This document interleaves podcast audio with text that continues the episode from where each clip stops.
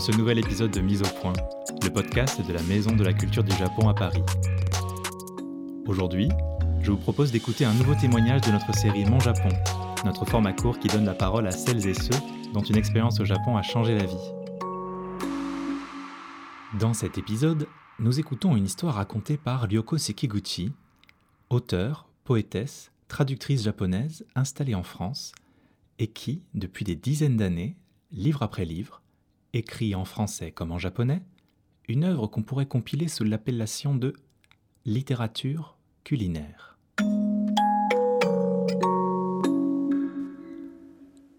Mon Japon. Pour certains, des images, pour d'autres, des sons. Mon Japon à moi est indissociable des odeurs et des goûts. Ils sont à la fois éphémères, mais également les témoins par excellence de l'histoire du pays, d'une des raisons pour lesquelles je parle très souvent du Japon sous le prisme de la nourriture. L'histoire nous rappelle les choses que l'on avait oubliées, car on oublie toujours beaucoup de choses.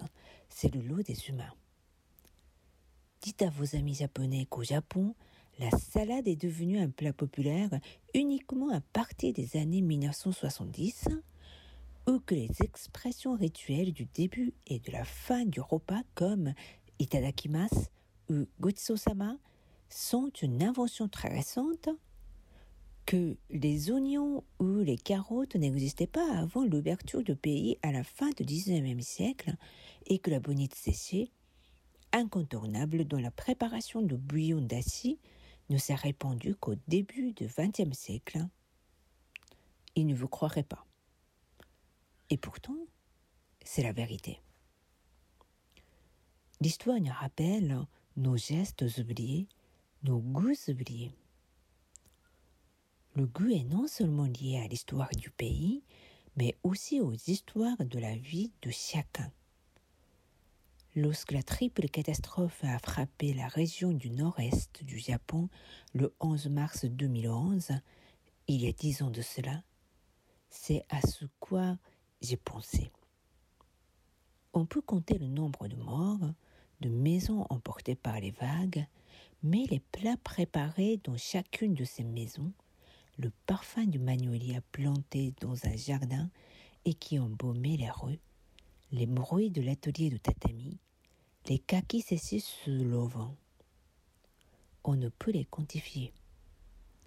Et pourtant, ce sont ces petites choses concrètes qui constituent nos vies, nos souvenirs personnels, nos émotions. Il paraît qu'après le tsunami, ce que l'on a le plus retrouvé parmi les décombres était de la vaisselle. Assiettes, tasses, baguettes et bols, car ce sont des objets qui sont présents dans n'importe quel foyer, famille nombreuse ou célibataire, enfants ou personnes âgées, on ne peut vivre sans ces objets que l'on touche tous les jours, trois fois par jour.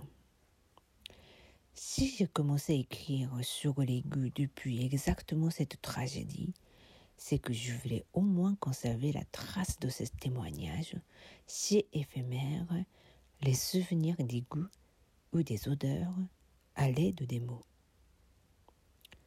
Juste après le 11 mars 2011, j'ai publié un livre sur l'événement intitulé Ce n'est pas un hasard, que j'ai directement rédigé en français.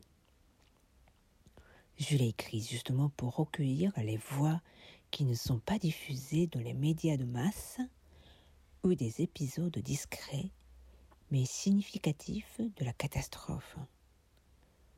Je ne l'avais pas traduit en japonais car je pensais que le récit d'une japonaise à Paris au moment de la catastrophe n'apporterait pas grand-chose aux lecteurs japonais.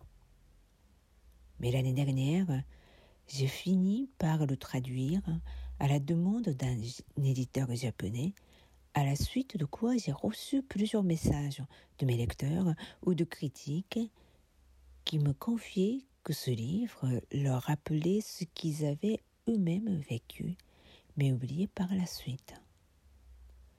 il ne s'agit pas uniquement ici d'information, mais aussi d'angoisse, de peur, de sentiments de relâchement, ces nombreux sentiments qui se chevauchent et que l'on oublie une fois que le drame est passé, sauf ceux qui vivent dans la région, les premiers concernés pour lesquels le calvaire est toujours en cours.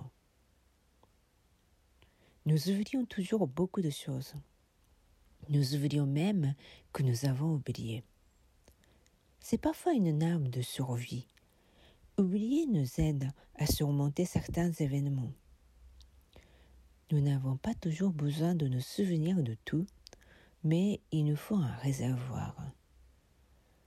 L'histoire nous aide justement à nous rappeler des faits, tandis que la littérature nous aide à nous rappeler les sensations, les perceptions, parfois même les souvenirs d'un goût, d'une odeur et les émotions suscitées par le contact avec le monde.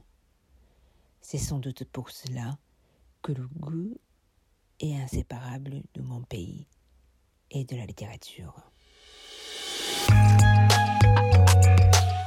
Dix ans après la triple catastrophe du 11 mars 2011, le récit de Ryoko Sekiguchi résonne évidemment avec une intensité toute particulière. Merci à elle pour son invitation à lire avec nos sens que sont le goût et l'odorat, au risque, parfois, de faire ressurgir des souvenirs profondément enfouis.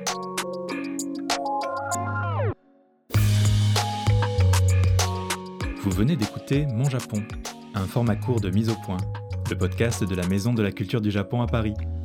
À très bientôt pour de nouveaux épisodes.